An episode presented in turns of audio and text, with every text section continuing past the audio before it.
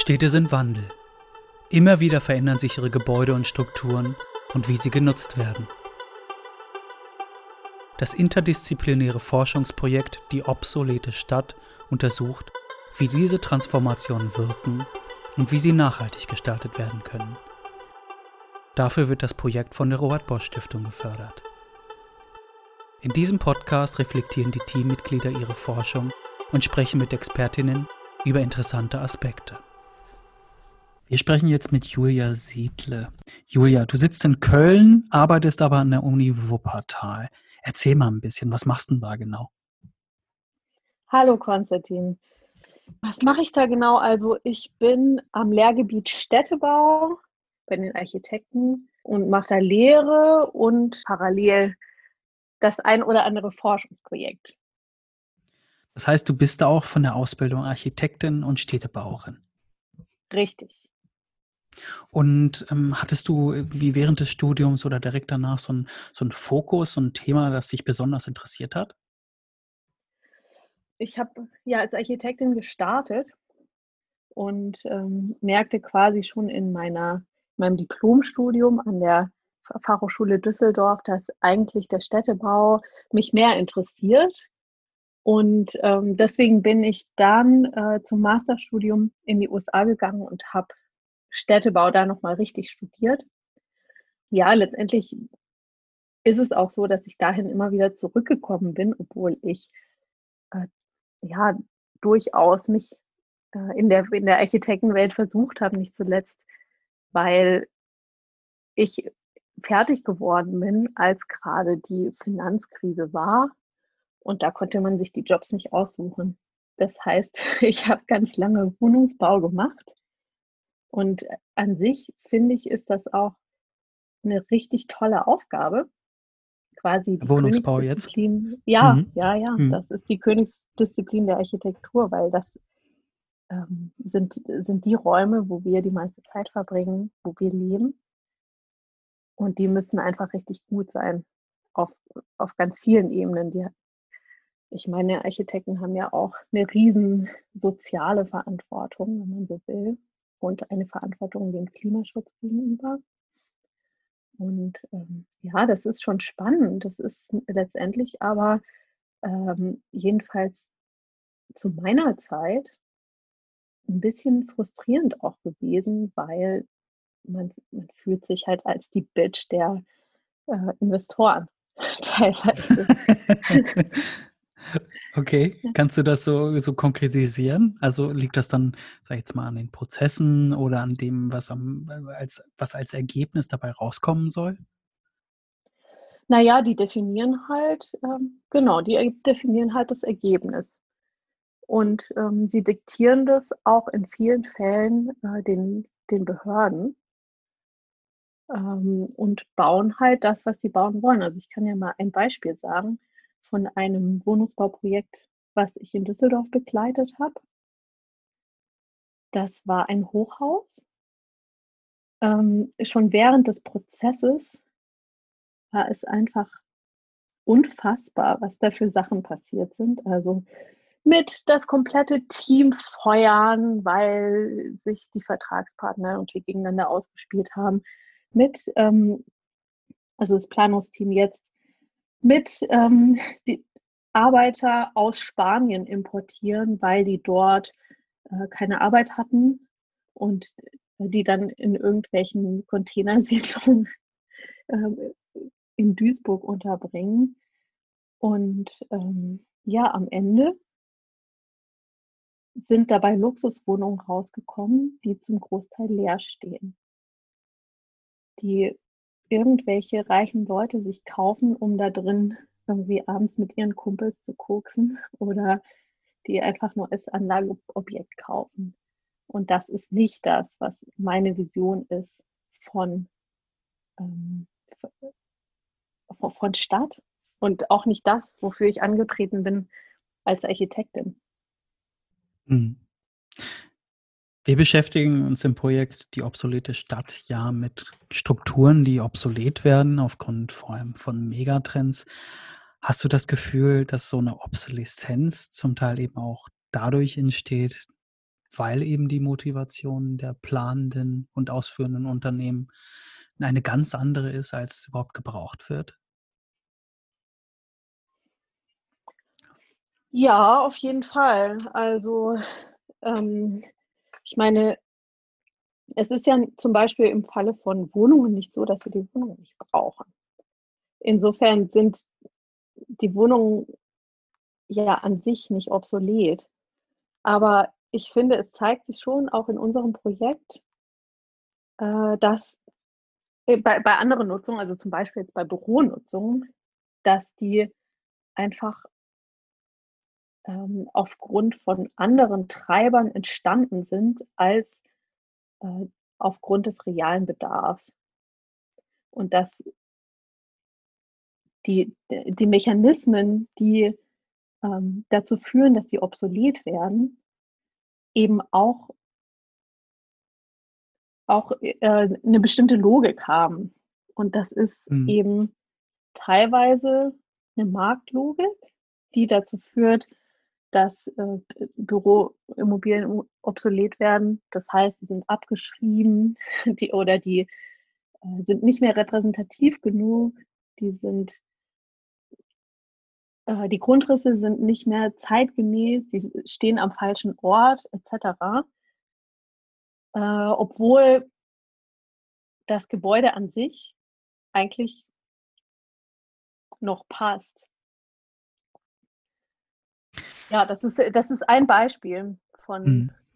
von, von, obsoleten Strukturen. Und das ist ja äh, genau das, was wir probieren ähm, im, im Forschungsprojekt auch zu fassen zu kriegen. Was sind eigentlich die Elemente, die solche Strukturen obsolet machen? Ähm, mhm. Abgesehen von äh, solchen, sag ich mal, so einem Lebenszyklus eines Gebäudes. Wie erlebst du denn Obsoleszenz ansonsten selbst im urbanen Umfeld? Hast du da so Beispiele, die du besonders spannend findest? Ja, natürlich. Also man braucht ja nur für die Haustür zu gehen. Also selbst bei mir in, in Köln-Ehrenfeld, das ist ja äh, ein total lebendiges Viertel, gibt es halt total viele Beispiele von äh, obsoleten Strukturen. Also gemeint sind ja nicht nur äh, Gebäude, sondern eben auch Territorien, die äh, in ihrer ursprünglichen oder die ihrer ursprünglichen Nutzung nicht mehr gerecht werden, beziehungsweise äh, deren aktuelle Nutzung ähm, auch nicht wirklich äh, ein, ein Ersatz in dem Sinne dafür bietet. Und also die, das muss ja auch nicht immer schlecht sein. Also bei mir vor der Tür ist zum Beispiel der altehrwürdige Melatenfriedhof, den jeder Kölner kennt. Und diese Obsoleszenz ist total wohltuend. Also da sind wie auf vielen Friedhöfen eben ähm, viele ungenutzte Gräber, da sind alte Bäume, da sind wuchernde Wiesen, da sind Vögel. Und das ist äh, so eine unprogrammierte Insel in der ansonsten vollgestopften Stadt. Äh, die Verwaltung hat da natürlich auch ein Auge drauf und denkt über Nutzungsstrategien nach, aber ich finde, das zeigt halt, dass es total wichtig ist, ähm, wenn, wenn Territorien obsolet werden, auch die Freiräume zu sichern und nicht nur die gebauten Räume. Hm. Da sind wir ja im Grunde genommen mitten irgendwie in auch einer der Fragestellungen, die uns in diesem Projekt umtreibt. Du sprachst von einem Friedhof, der vielleicht nicht mehr als Friedhof genutzt wird, aber eben als Grünfläche ähm, ja nicht wirklich obsolet ist, sondern vielleicht irgendwie eine gewisse Funktion im ökologischen Sinne erfüllen kann. Geht es vielleicht auch ein Stück weit darum, dass, dass man sich generell überlegen muss, ähm, was bedeutet Funktionalität eines, einer Fläche oder eines Quartiers oder eines Terrains? Absolut. Also das, dass es nicht ja. nur so eine, so eine irgendwie rein ökonomische Rendite ist, sondern auch eine ökologische oder irgendwie gesellschaftliche oder kulturelle Wirkung haben darf? Ja, absolut. Und darum geht es ja irgendwie, äh, den, den Planenden ähm, eigentlich schon immer. Die Frage ist halt nur, äh, wer die Oberhand gewinnt oder wie man ähm, sicherstellen kann, dass diese Kriterien eben äh, dann letztendlich unterm Strich, wenn es darauf ankommt, eben auch zum Tragen kommen. Das ist ja auch nicht so, dass sie, äh, dass sie nicht berücksichtigt werden in Planungsprozessen oder im, ähm, in Entscheidungen über Planungsprozesse. Es ist halt nur so, dass sie häufig ähm, eine kleinere Rolle spielen, als sie eigentlich müssten.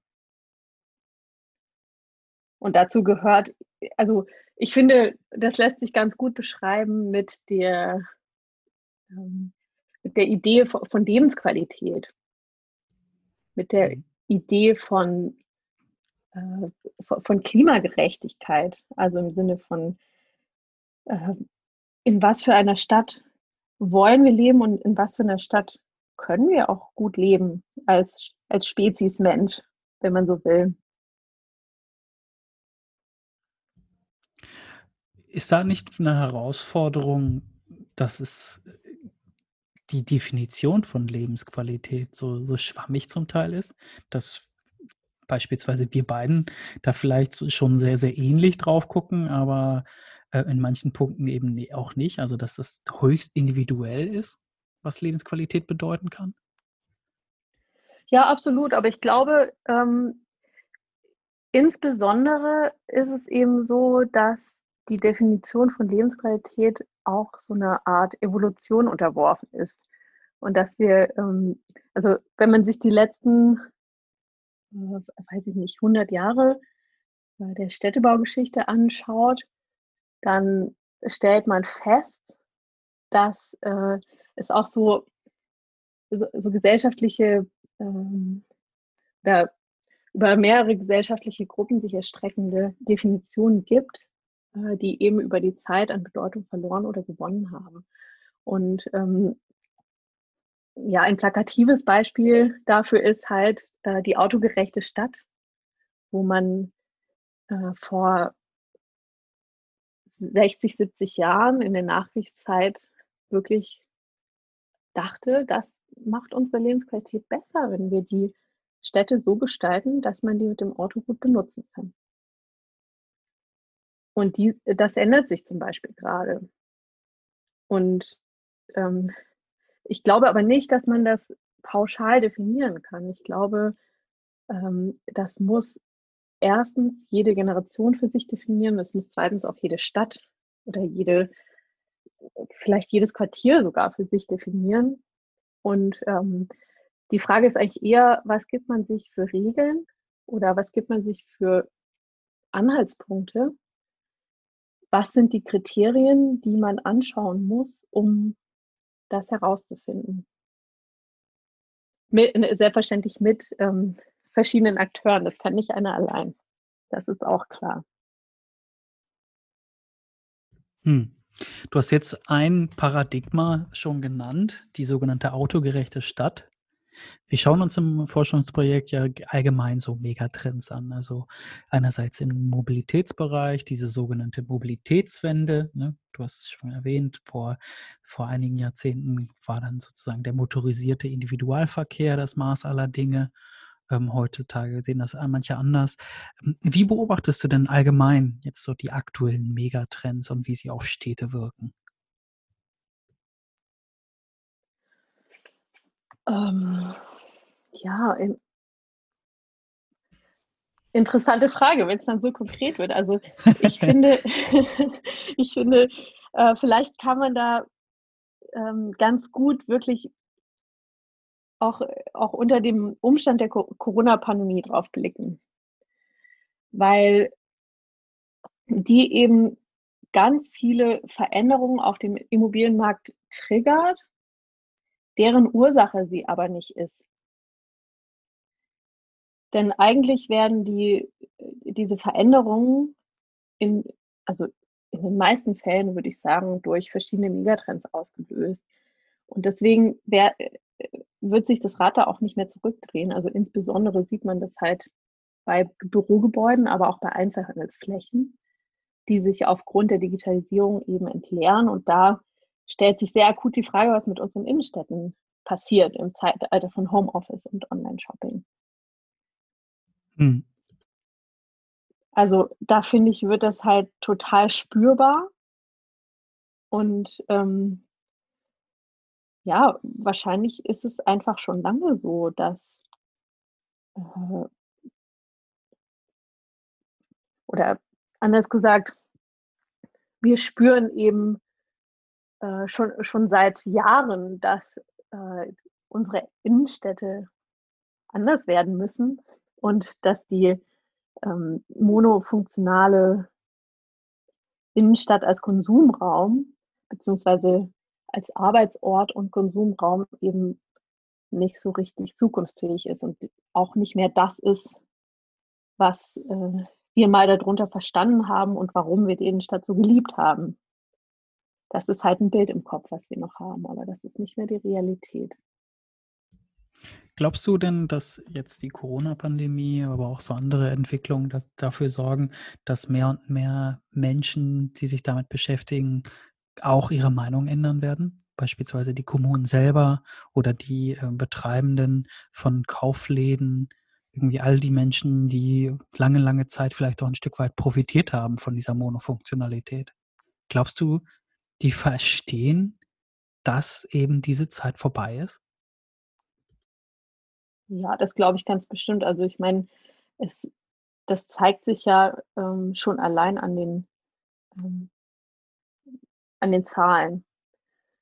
Also wer hat denn profitiert von dem bisherigen Setup in den Innenstädten. Also wenn man sich die Mieten anguckt und wenn man sich die, die Strukturen, die Eigentümerstrukturen dahinter anguckt, dann sieht man halt, ähm, dass, dass einfach ganz viele nach strengen Renditekriterien funktionieren von diesen Immobilien. Also da bist du ja auch mehr der Experte als ich. Aber nach allem, was ich gelernt habe, ähm, leuchtet mir das äh, to total ein. Und da denke ich eben auch, okay, die, ähm, die Leute, die mit Immobilien wirtschaften, die können sich dem auf gar keinen Fall entziehen. Und die äh, wissen ja auch ganz genau, dass diese Leerstellen, die da entstehen, auch äh, an anderen Stellen neue Bedarfe auslösen. Also zum Beispiel Flächen für die Logistik des Onlinehandels oder ähm, und das, da wird es aus meiner Sicht dann wieder interessant, Flächen, die unser Bedürfnis nach sozialem Austausch befriedigen, wenn wir den ganzen Tag im Homeoffice gesessen haben. Das ist, glaube ich, etwas, ähm, was wir, was sich noch zeigen muss oder was wir zusammen entwickeln müssen, wie äh, so ein so ein gesellschaftliches Leben dann in Zukunft aussehen wird, wenn man sich nicht mehr bei der Arbeit so viel begegnet. Mhm. Das heißt, im Grunde genommen, die Stadt erfindet sich dann auch wieder neu. Ja, das ist zumindest meine Hoffnung oder äh, ich meine, vielleicht können wir ein kleines Stück dazu beitragen. Ja. Was denkst du? Naja, wir haben, steigen wir doch mal ähm, direkt ein bei einem irgendwie Thema, bei dem wir beiden zum Beispiel auch ein Stück weit zusammengearbeitet haben. Und zwar ähm, gemeinsam mit dem Marius Gantart, ähm, auch Architekt und Städtebauer von Tele Internet Café, ähm, haben wir eine Taxonomie erstellt von Flächenkategorien, die von Megatrends betroffen sind. Magst du mal beschreiben, wie wir da vorgegangen sind und warum wir das gemacht haben und was das überhaupt bedeutet? Ähm, naja, die, diese Taxonomie äh, in Anlehnung an ähm, Taxonomien, wie sie in der Biologie definiert werden, ist ja letztlich der Versuch, in die Zukunft zu schauen. Ähm, wir haben die Stadträume, die wir kennen, durchgeforstet und uns gefragt, welchen Zweck erfüllt dieses Gebäude oder dieses urbane Terrain und braucht man diese Funktion in 10, 20, 30 Jahren noch. Und wenn man genau hinschaut, dann findet man eben viele Typen, die in Frage stehen. Also auch welche, die nicht so offensichtlich sind. Ne? Zum Beispiel die Messe, der Schrottplatz oder ich persönlich würde ja auch argumentieren, der Flughafen. Und ähm, ja, da entstehen eben auf einmal solche planerischen Gestaltungsspielräume, die wir klug nutzen müssen. Und das, glaube ich, äh, das, das sehen auch viele Kommunen so. Die Frage ist, wie kriegt man das irgendwie zu packen oder wie geht man da strategisch ran? Weil die, diese Obsoleszenzen ja langfristig äh, sich, sich erst entwickeln werden und nicht, äh, und, und nicht alle auf einmal zur Verfügung stehen. Hm. Hast du denn, gibt es für, aus deiner Sicht so, so, so Flächen, also so, so bestimmte Beispiele, wo du denkst, wow, die werden wir so in den nächsten fünf bis zehn Jahren wahrscheinlich nicht mehr sehen in der Stadt. Also die auf jeden Fall sehr, sehr hohes Risiko äh, haben, obsolet zu werden. Ähm, naja, ich glaube, viele Typologien werden sich verändern, beziehungsweise werden in, in einer anderen Form wieder, also es werden neue Typologien ähm, sich entwickeln, die eine ähnliche Funktion erfüllen, da entwickeln mhm. müssen. Aber die Frage ist natürlich, es kommt, äh, oder es kommt natürlich darauf an, dass das äh, dann gemeinwohlorientiert passiert und dass ähm, wir als Gesellschaft das möglichst gut gestalten und das nicht einigen wenigen überlassen, die dadurch eben ähm, persönlichen Profit äh, rausschlagen können oder ähnliches. Ähm, ein Beispiel ist vielleicht wirklich die, die Verkehrsinfrastruktur. Und da gibt es ja, gibt's ja viele, viele Dinge. Also zum Beispiel jetzt eine Tankstelle, ja. Die wird ja ziemlich sicher in einigen Jahrzehnten so nicht mehr da sein, weil wir keine Autos mehr mit Benzin betanken. Die mhm. weitergehende Frage ist dann natürlich, wie kommen wir von A nach B? Schaffen wir es, unsere Mobilität so zu transformieren, dass wir von der motorisierten Individualmobilität wegkommen, dass wir auch solche Sachen wie Parkhäuser nicht mehr brauchen und ähm, alles, was mit äh, dem Automobilverkehr zu tun hat, dass wir, wir äh, ganz andere Straßen brauchen. Das ist letztendlich ja auch eine Frage der Prioritäten. Ich würde argumentieren, wir brauchen jetzt schon ganz andere Straßen. Und mhm. ähm, es ist einfach, äh, es hat sich bisher einfach ähm, das Auto sozusagen gegen andere, äh, andere Nutzungen durchgesetzt. Zum Beispiel Fahrradfahrer, aber auch Leute, die äh, die Straße für ihren für einen Aufenthalt einfach nutzen. Du hast jetzt vorhin schon das Wort gemeinwohlorientiert benutzt. Das ist jetzt natürlich auch ähm, in den vergangenen Jahren ein immer, ähm, ja, immer häufiger genutzter Begriff. Ähm, wie würdest du das Ganze definieren, beziehungsweise auf was beziehst du dich? Gemeinwohl. Ja, genau. ja, ja, klar, das ist, äh, das ist natürlich sauschwer und wir haben da ähm, ja auch in die Literatur geschaut. Ne? Um, weil eigentlich ist es ja nicht ähm, ein Begriff aus der Planung, sondern einer aus den Sozialwissenschaften beziehungsweise auch den Rechtswissenschaften, ähm, weil das natürlich ganz entscheidend ist, wie das Gemeinwohl definiert wird, weil darauf äh, ja auch viele Regeln fußen, die wir uns als als Gesellschaft geben. Ähm, und was, also bei dieser Diskussion sind wir eben zu dem Schluss gekommen, dass wir äh, schon probieren müssen, ähm, auch ganz konkret im Kontext der, des Umgangs mit Obsoleszenzen in der Stadtentwicklung eben so eine Art strategischen Umgang zu finden, Ähm, weil es geht ja letztendlich darum, die gute Stadt der Zukunft zu gestalten. Statt zuzuschauen, wie die aus irgendeiner anderen, äh, typischerweise finanziellen Verwertungslogik heraus für uns gestaltet wird. Und ähm, genau, da stellt sich dann eben die Frage, was ist die gute Stadt der Zukunft überhaupt und wie, wie können wir da hinkommen? Ähm, diese Frage können wir natürlich nicht allgemeingültig beantworten, das ist, das ist ganz klar. Aber wir haben versucht zu verstehen, was Gemeinwohl ähm, bedeuten kann und anhand welcher Kriterien eben Kommunen das für sich äh, definieren und übersetzen können. Ganz konkret im Kontext obsoleter Strukturen. Und äh, das ist das, was wir in unserem sogenannten Gemeinwohlkompass probieren zu formulieren.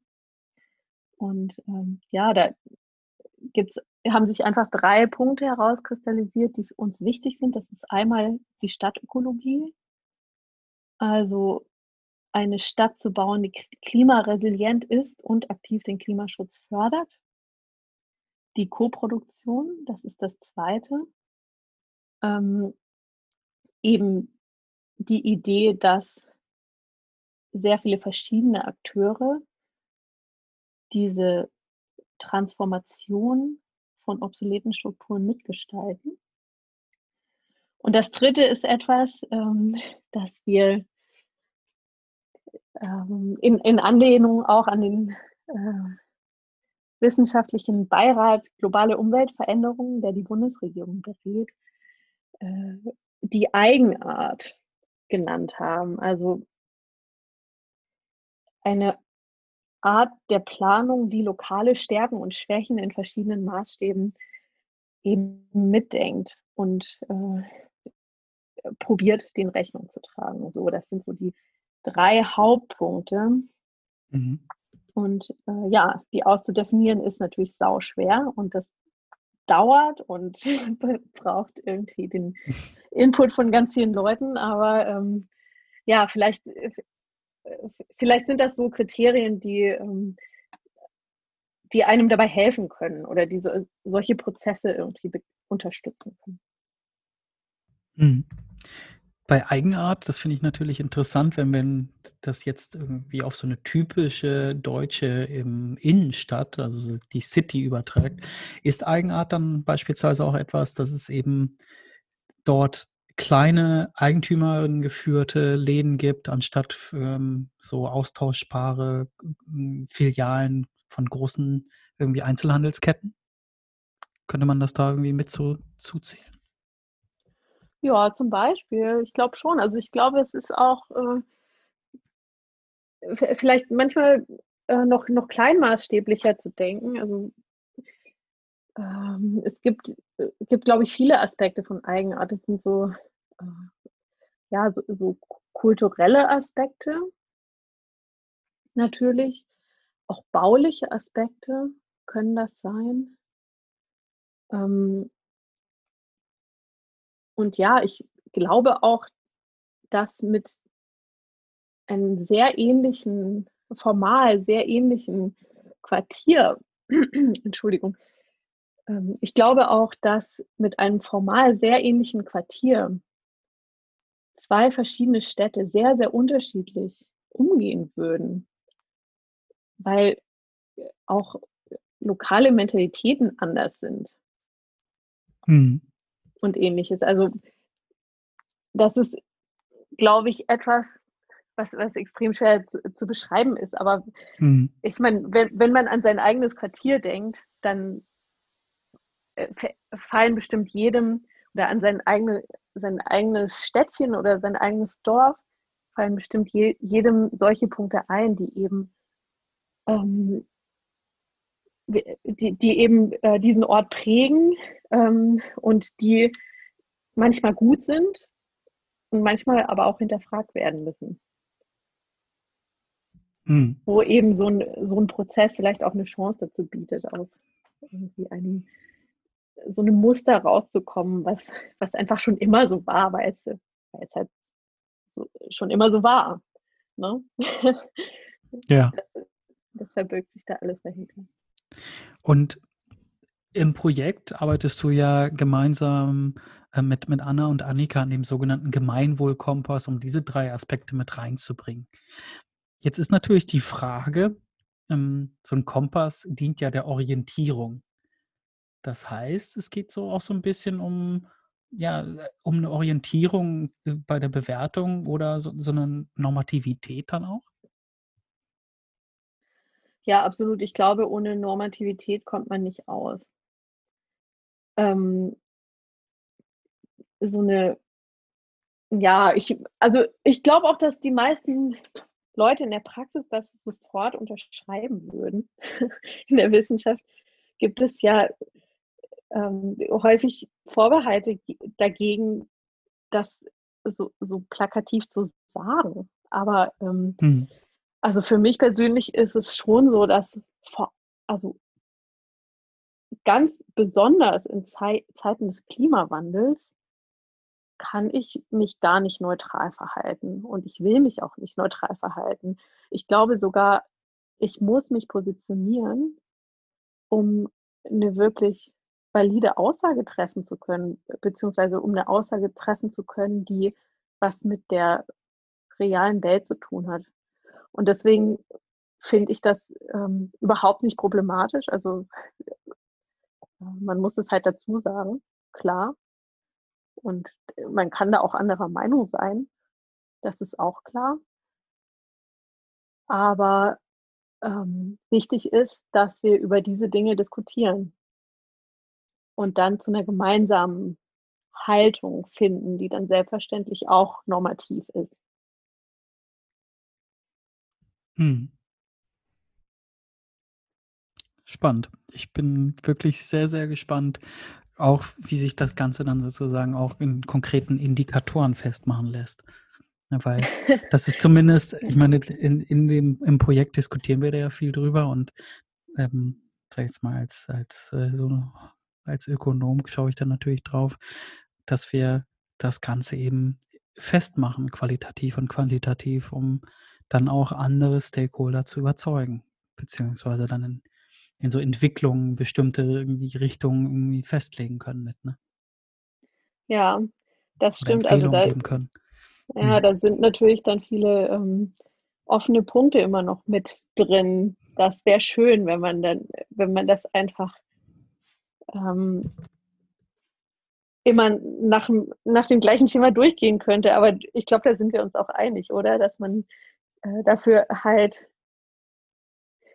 weiß ich nicht, jedes Mal vielleicht auch nochmal Fragen neu beantworten muss, an jedem Ort oder für, für jedes, für, für jede obsolete Struktur, die man betrachtet. Stimmt. Oder was meinst du? Ja, ja, absolut. Sehe ich irgendwie als wirklich ne, nach rund anderthalb Jahren in dem Projekt ähm, als wirklich eine große Herausforderung, aber auch etwas, was ich persönlich super spannend finde. Gerade dadurch, dass wir so viele unterschiedliche Disziplinen in dem Projekt auch haben. Ne? Und so dadurch Blickwinkel. Absolut, absolut. Das ist, macht auf jeden Fall riesen Spaß, daran zu forschen. Aber ich meine, letztendlich ähm, wollen wir ja auch äh, ein, da ist, ist zumindest unser selbst erklärtes Ziel auch ein transformatives Projekt äh, da zusammen durchzuführen, was eben in die reale Welt auch, äh, auch ausstrahlt und nicht irgendwie in, in seiner eigenen Logik bleibt, sozusagen. Du beschäftigst dich in deiner Forschung mit der Flächensuffizienz. Was kann man sich darunter vorstellen? Also Flächensuffizienz heißt, die Reduktion des Konsums in Gebäudeflächen. Das ist meine Definition, mit der ich arbeite. Und ähm, der Ansatz kommt eben aus der Beobachtung, dass wir immer mehr bauen, obwohl wir eigentlich als Bevölkerung gar nicht wachsen. Seit 30 plus Jahren. Und äh, das frisst einfach wahnsinnig viele äh, natürliche und auch finanzielle Ressourcen und macht es schwer, die Klimaziele einzuhalten. Also ein Beispiel ist, ähm, die Wohnfläche pro Kopf ist äh, in weniger als 30 Jahren um 12 Quadratmeter pro Person gestiegen. Und was meinst du, was das jedes Jahr allein an Heizenergie kostet? Das mhm. ist halt der Wahnsinn. Und ähm, was ich eben probiere mit meiner Forschung ist, Strategien ähm, zu suchen, den Gebäudebestand besser zu nutzen. Und das meine ich eben nicht auf eine technische Art und Weise, weil ich glaube, wir wissen, wie das geht. also die äh, Architekten wissen, wie das geht und die äh, Ingenieure haben ähm, unglaubliche äh, Sachen entwickelt in den letzten Jahren und Jahrzehnten, die mh, eben unseren Gebäudebestand äh, Bestand total effizient machen. Aber ähm, ich meine, wie können wir zum Beispiel äh, den, die Wohnfläche pro Kopf reduzieren, wenn wir wissen, dass mit steigendem äh, Lebensalter eben diese Pro-Kopf-Wohnfläche extrem ansteigt und äh, einfach viele Leute äh, ein Leben lang in, ihre, äh, in der gleichen Wohnung wohnen bleiben, in der aber irgendwann immer weniger Menschen leben. Und äh, ein Ansatz ist eben zum Beispiel älteren Leuten ähm, attraktive Alternativen zum Verbleib in diesen viel zu großen Familienwohnungen anzubieten, die wirklich deren Lebensqualität auch positiv beeinflussen können oder ähm, auch im, im Bereich der Nichtwohngebäude ähm, gibt es extrem viele Ansatzpunkte. Also warum gibt es so viele öffentliche Gebäude, die eben nur eine Nutzung haben, zum Beispiel ein Theater? Können die, kann dieses Theater nicht äh, zu bestimmten Tageszeiten für andere Sachen genutzt werden? Und ähm, können wir so eine Nutzung von Flächen eben äh, hinkriegen? Können wir das organisieren, dass das nicht Verzicht heißt, sondern Gewinn an Lebensqualität? Das sind die Fragen, ähm, die, ich, die ich mir stelle in, im Zusammenhang mit dieser Forschung zu Flächensuffizienz und die ich glaube auch entscheidend sind für die Zukunft äh, der, der Städte, einfach weil wir es uns nicht leisten können, dass Gebäude irgendwie 37 Prozent äh, des Endenergieverbrauchs verursachen und je nachdem, in welche Statistik man guckt, auch für bis zu 50 Prozent des Abfallaufkommens zuständig sind. Mhm. Das geht gar nicht, oder? Ja, im Grunde genommen geht es auch an da wieder um das schöne Zauberwort Nachhaltigkeit. Ne? Nachhaltiger Umgang Ja, auf Fläche, jeden Fall, aber eben nicht Ressourcen. nur. Äh, genau. Ja. Auf hm. vielen Ebenen. Das, ja. das hat ja auch eine total soziale Komponente, weil ähm, Gebäude sind ja nicht nur äh, umweltschädlich, die sind ja auch teuer. Ne? Und ähm, das, die, die Folgen davon sieht man ja äh, gerade in den großen Städten in den letzten Jahren. Ähm, und äh, genau, die eben dazu führen, dass äh, es einfach eine immer größere soziale Spaltung gibt. Hm. Spannend. Viel zu tun, um Städte zukunftsorientierter und nachhaltig, äh, nachhaltiger zu machen. Ich freue mich auf jeden Fall darauf, mit dir weiterhin zu forschen und zu arbeiten. Und äh, sage jetzt schon mal Danke für das schöne Gespräch. Die Freude ist ganz meinerseits. Ich freue mich auch, Konstantin.